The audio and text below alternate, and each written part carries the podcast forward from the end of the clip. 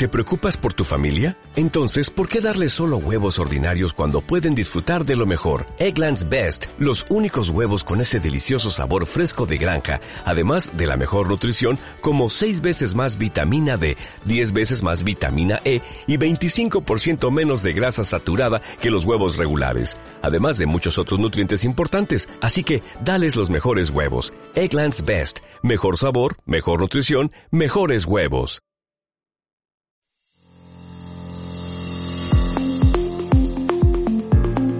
Retina. Información y actualidad sobre la retina en español. Programa elaborado por la Asociación Retina Murcia. Presenta David Sánchez. Hola y bienvenido a un nuevo episodio de Canal Retina. Gracias por estar ahí al otro lado y por escucharnos y vernos en las diferentes plataformas en las que este podcast se emite. Ya sabes que nos puedes encontrar en nuestra página web www.canalretina.org. Ahí podrás encontrar diferentes enlaces para escucharnos y vernos y también incluso leer el episodio. En cuanto a las plataformas, estamos en Evox, estamos en Apple Podcast, Google Podcast y en Spotify. Y también nos puedes encontrar en YouTube, en eh, el canal que tiene la Asociación Retina Murcia y dentro hay una lista de reproducción que se llama Canal Retina y puedes encontrar todos los episodios de este podcast. En esta ocasión hoy vamos a hablar de la neuropatía óptica del Leber y para ello nos acompaña Lorena Castillo. Así que ya sin más dilación, comenzamos.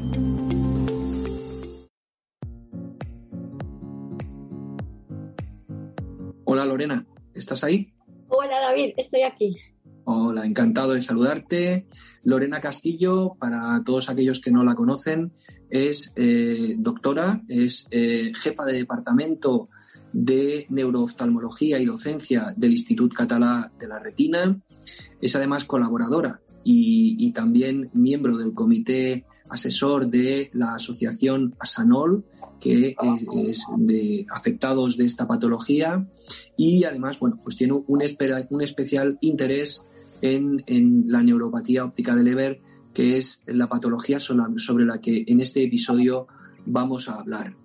Eh, la primera pregunta, Lorena, es eh, clara, clara. Eh, explícanos, por favor, qué es la neuropatía, en qué consiste la neuropatía óptica de Leber. Vale, pues a ver si te los explicar bien, porque es una enfermedad muy enigmática que tiene muchos aspectos que desafían a la lógica. Entonces, ya para empezar es difícil de definir, pero lo intentaré explicar de manera que se entienda. Es una enfermedad de la visión de causa genética que hace que la parte de las células que se encarga de transformar la energía que nos viene de los alimentos en la energía, en el tipo de energía que sabe utilizar la célula, su moneda de cambio, digamos, funcione eh, mal, que esa parte son las, las mitocondrias. Y entonces, eh, mm, pues eh, suele provocar una pérdida de visión que suele conducir a la, a la, ceguera de los dos ojos. Ajá. Y la siguiente pregunta sería, ¿cuándo y cómo se manifiesta esta patología? Vale, pues cuando en realidad se puede manifestar en cualquier momento de la vida. Se han descrito casos entre el año y los 82 años de edad y en, cualquier eh, género y con patrones muy variados. Pero el patrón típico, o sea, la gran, la gran mayoría de los casos ocurre en varones jóvenes. La edad típica es entre los 15 y los 25 años, o sea, adolescencia o principios de la, de la edad adulta. Y lo que suele ocurrir es que el, el, chico empieza a notar una pérdida de, en su visión, en la parte central de la visión, de manera más o menos eh, repentina, que va empeorando durante unas semanas y al cabo de semanas o pocos meses le ocurre exactamente lo mismo en el otro ojo. Y eh, al cabo de unos pocos meses eh, más, la, acaba con una, con una visión en, la, gran mayoría de los casos con una visión eh, considerada como ceguera, o sea, igual o, menor a un 10%, que es lo que se considera ceguera legal, eh, desafortunadamente. O sea, que es una enfermedad que aunque es una enfermedad que está catalogada entre las enfermedades raras por su, por su baja frecuencia, eh, tiene una gran importancia, un gran eh, social y en la calidad de vida de estas personas porque suelen ser, como te, como te acabo de decir, chicos muy jóvenes que están eh, en el instituto o comenzando su vida laboral y que son personas que previamente han tenido una visión completamente normal, que no han tenido ninguna enfermedad y de repente se encuentran que en pocos meses se han quedado ciegos y tienen que adaptar toda su vida a, eso. Claro. ¿Qué, prevalencia tiene la neuropatía óptica de Leber, Lorena? Pues eh, la prevalencia eh, no es del todo conocida porque al ser una enfermedad rara no hay muchos estudios. Entonces, los estudios que se han hecho, que son en el, en el norte de, de Europa, estiman que aproximadamente afecta a uno entre cada 30.000 o 50.000 pacientes. Em, aunque no sé, ya te digo, no se sabe con certeza y en España no, no, hay estudios. Creemos, por el tipo de población, que no somos eh, étnicamente tan, tan diferentes de los países del norte de Europa, creemos, se estima que debe de ser em, similar, o sea, de hecho la prevalencia eh, mínima estimada sería uno de cada 37.000 habitantes el problema es que los casos que tenemos identificados, en, o sea, si hacemos las cuentas, en 40 millones de habitantes en mm. España, y con esa, eh, con esa prevalencia nos tendrían que salir aproximadamente unos 800 eh, pacientes afectados. Y en la, no tenemos identificados eh, más allá de 200, con lo cual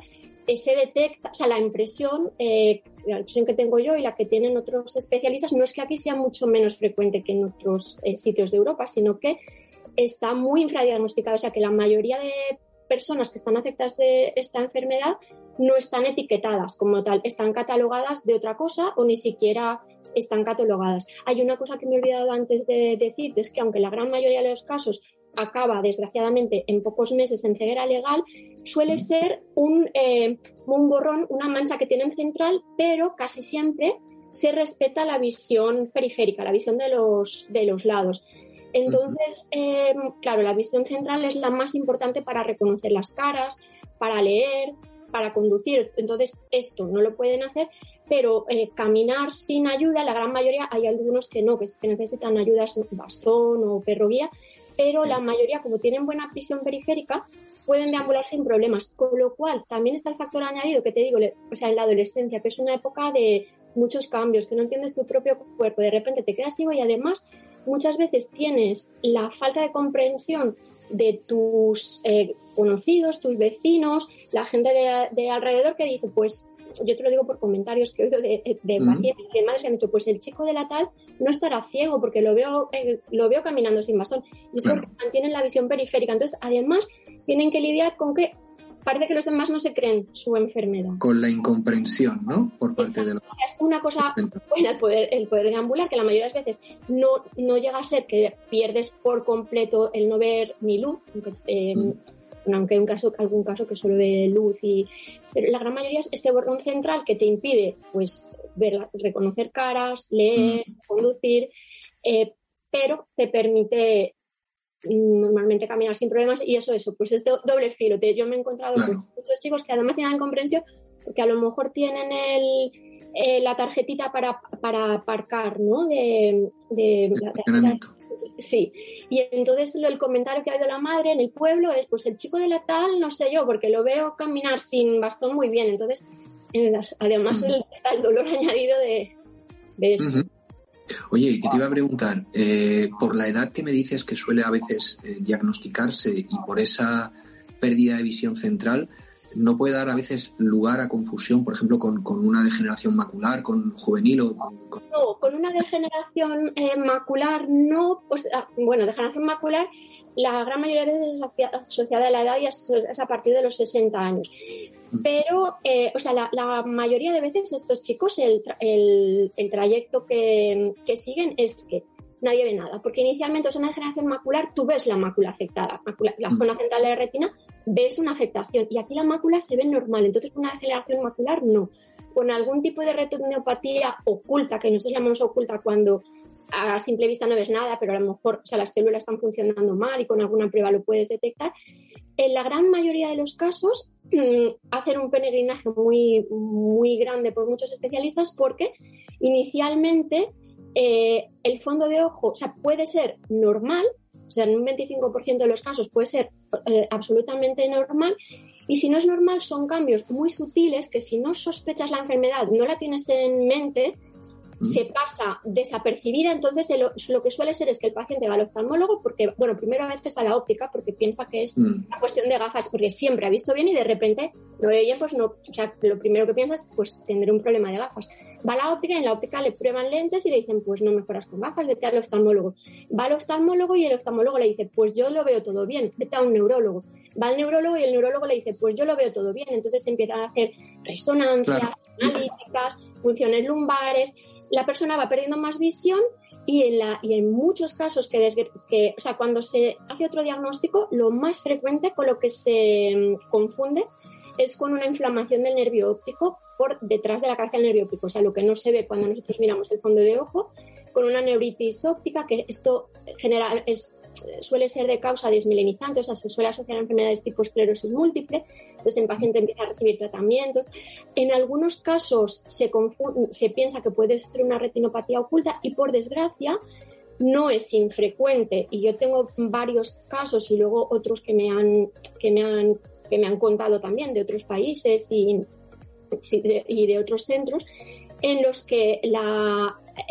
la, persona ha ido rebotando de diferentes, entre diferentes oftalmólogos y neurólogos, le han dicho que todo está bien y que mm, o se lo estaba inventando o que todo estaba en su cabeza. Entonces va al psiquiatra. Em, de hecho, hay, bueno, pues me viene ahora en mente un chico que, que, me dijo que el día más feliz de su vida era el día que tuvo el diagnóstico de neuropatía óptica hereditaria de Leber, que yo me, pues me sorprendí porque no le podíamos ofrecer un tratamiento en ese momento. Llevaba muchos años de evolución y no había nada ni para un ensayo ni clínico para su caso. Entonces me sorprendió que me hiciera este comentario. Me dice, sí, dice, te voy a explicar porque el su peregrinaje había sido así. Entonces al,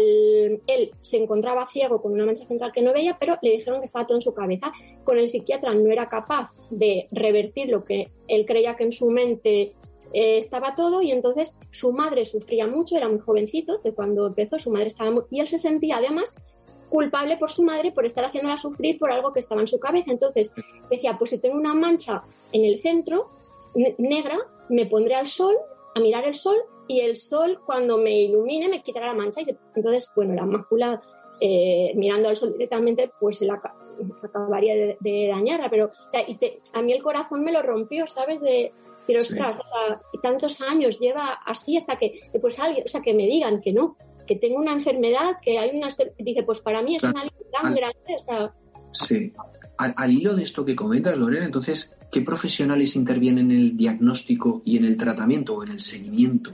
pues de la óptica eh, en el diagnóstico, como es una enfermedad que eh, afecta al nervio óptico, que el nervio óptico es, digamos, el puente entre, la,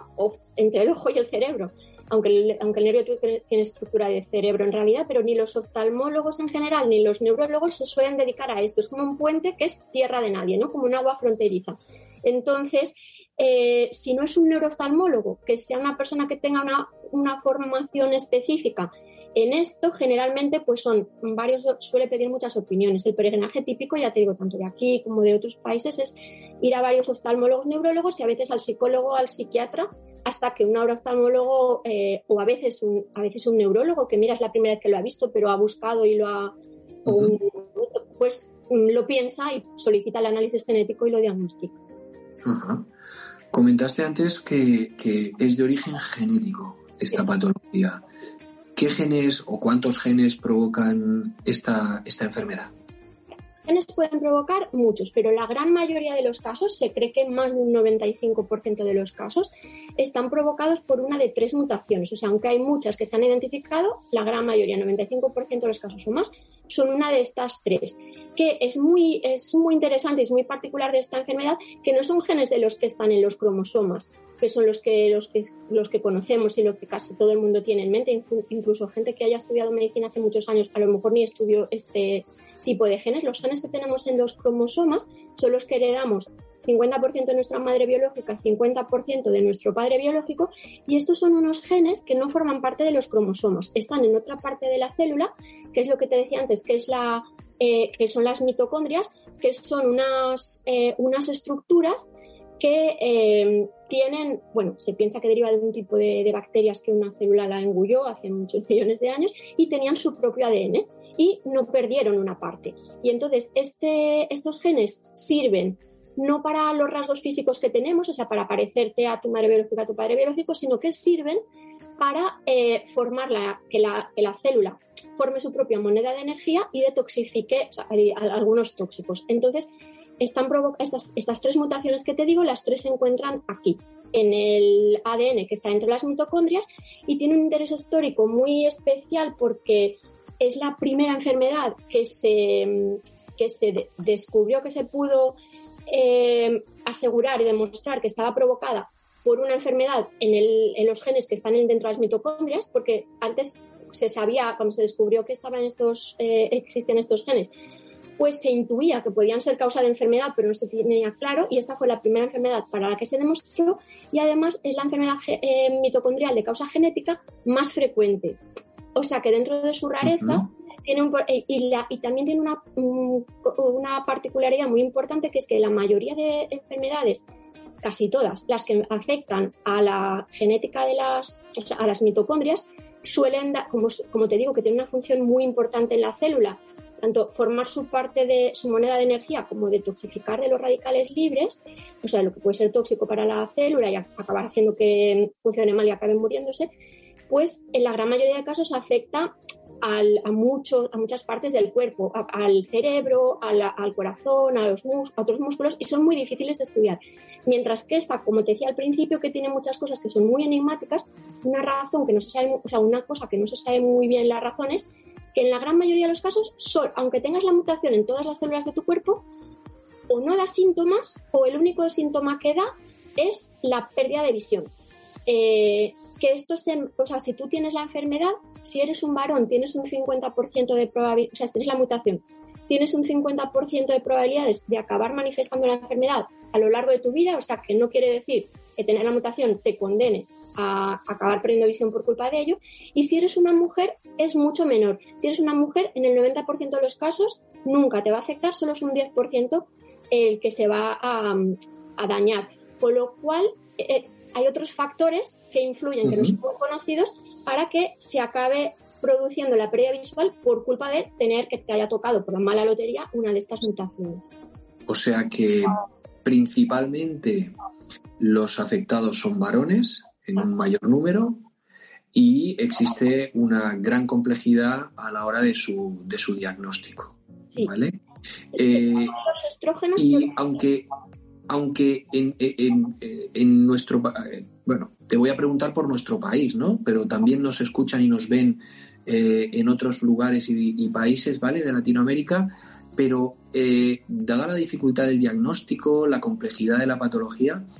¿es fácil que un afectado encuentre un centro especializado donde, bueno, donde acudir a visitas y donde, donde llevar a cabo un seguimiento de la patología?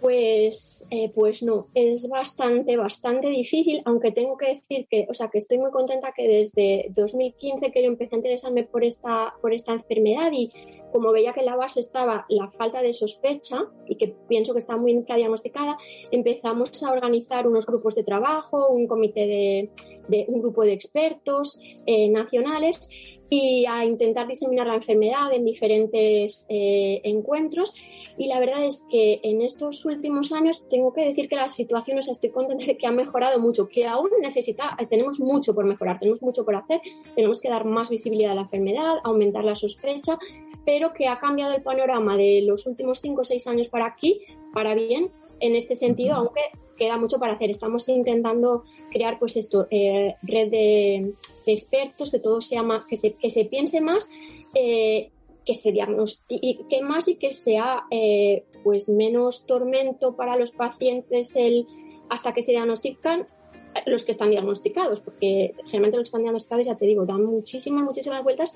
y con un sufrimiento muy grande para ellos y para sus familias, porque si siempre para tus seres queridos, si tú tienes una enfermedad, siempre es, es un dolor grande aquí, pues ya te digo, en plena adolescencia, con, o sea, es, es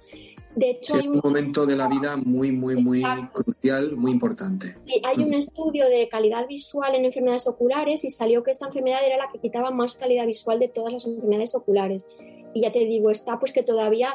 eh, no tienes eh, tu trabajo ni,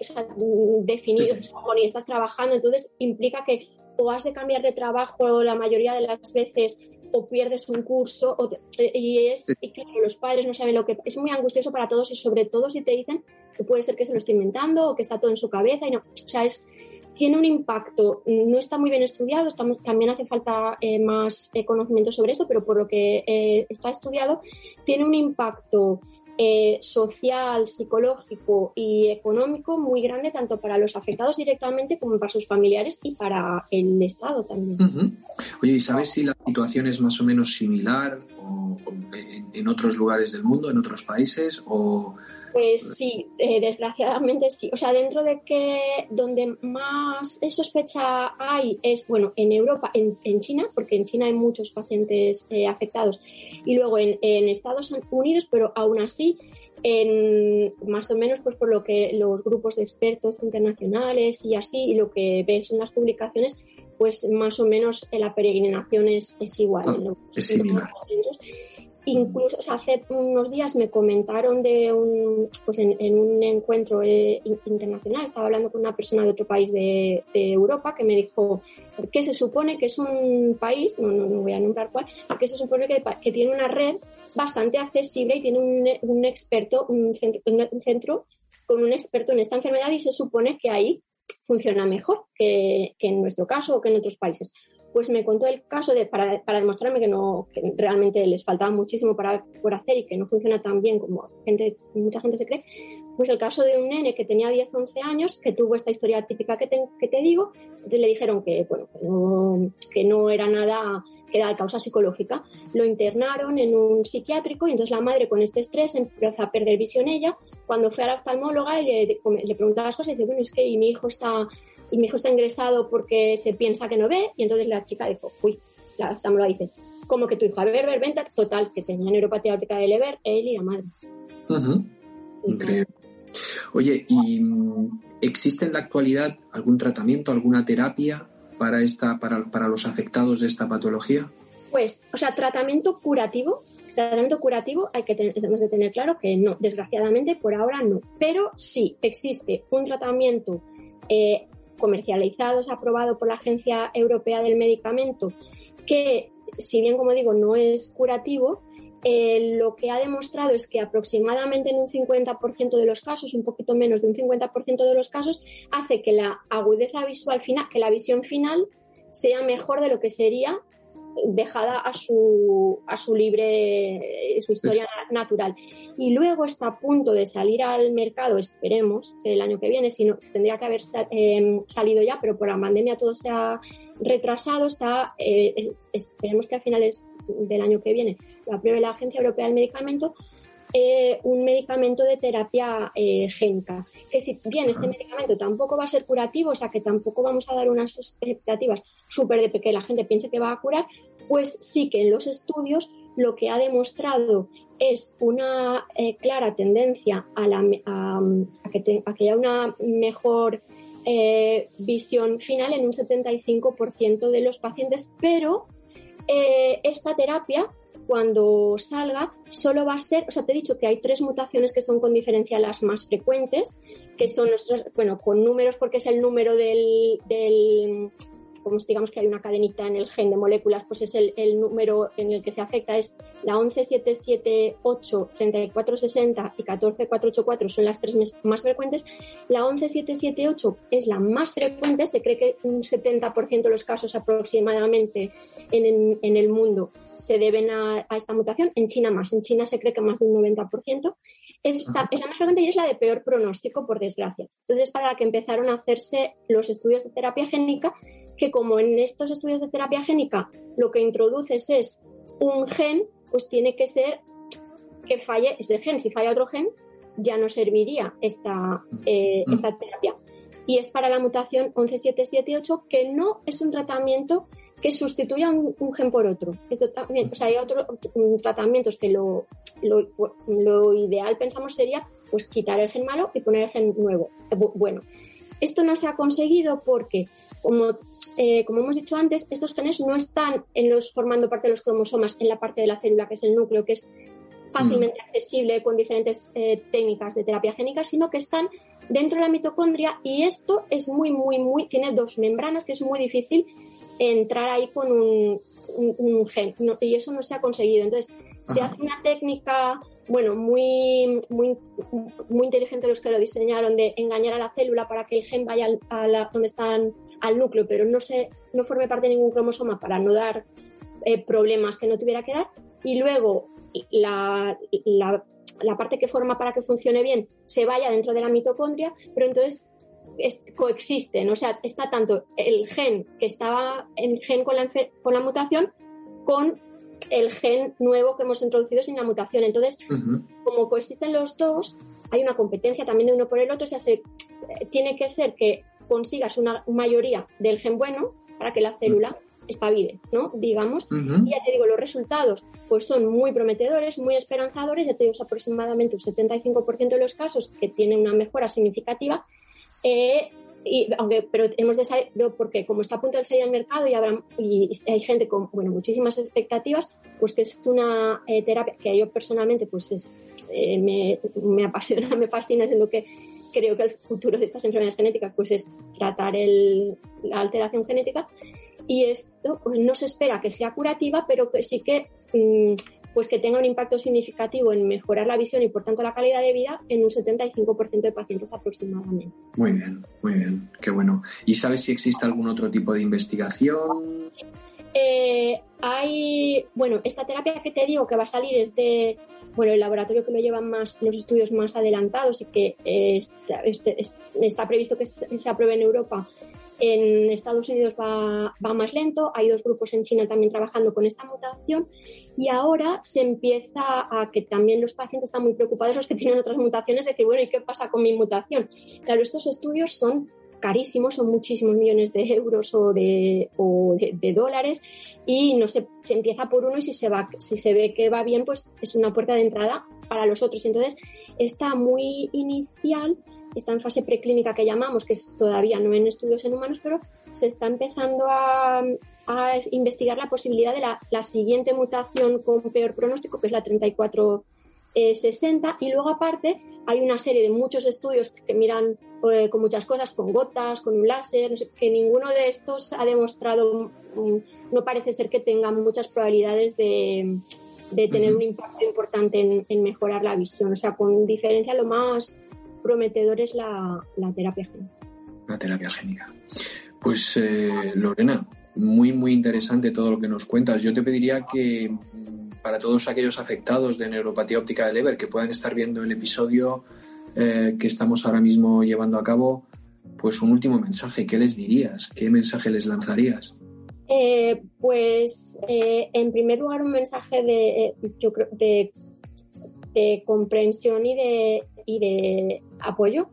y sobre todo un mensaje de esperanza de decir porque las personas con enfermedades raras en general eh, se sienten muy abandonadas porque como no es una cosa que a la industria, como no afecta a mucha gente, a la industria no le va a dar mucho dinero y no se invierte en investigación, lo que tiene de bueno esta enfermedad. Dentro de su rareza es que, como te decía, que es el modelo ideal para estudiar otras enfermedades mitocondriales y meter un gen en el ojo es muy sencillo en comparación con en otro sitio porque además inmunológicamente el ojo es privilegiado, no tienes pocas probabilidades de que te lo rechace,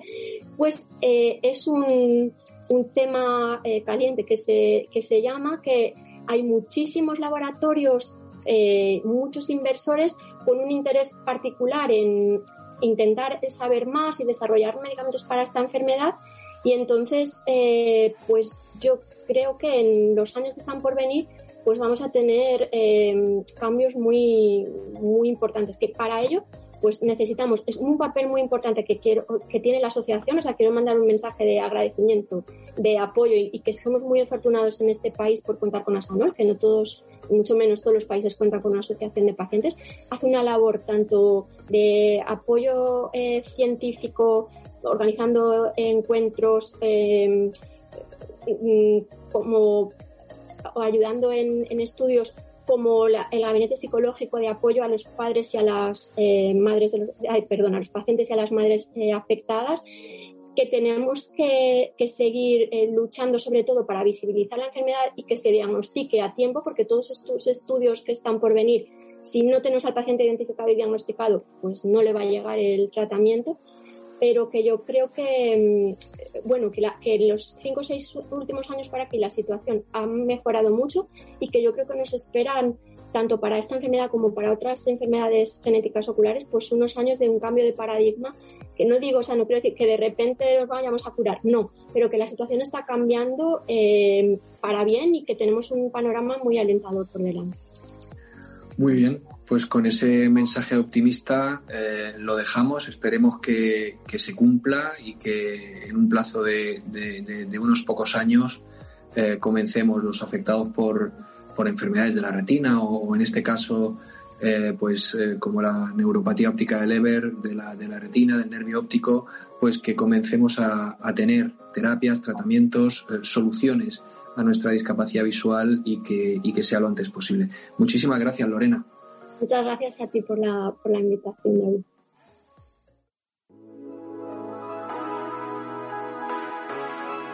Muy bien, pues eh, después de, de, este episodio, lo que te pedimos, si lo has visto, si te ha gustado, es, como siempre, que nos dejes un me gusta, que lo compartas en tus redes sociales,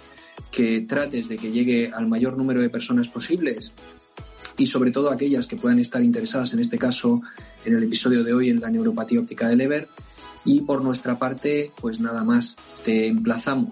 hasta el próximo episodio de Canal Retina y hasta entonces, y como siempre te decimos, Retina Murcia, mira por ti. Presentado por David Sánchez. Coordinación y grabación, Elena Esteban. Audiomontaje Jesús Gómez. Videomontaje y publicación Martín Peirano. Transcripción Andrés Torres. Este podcast se ha producido con la colaboración de Novartis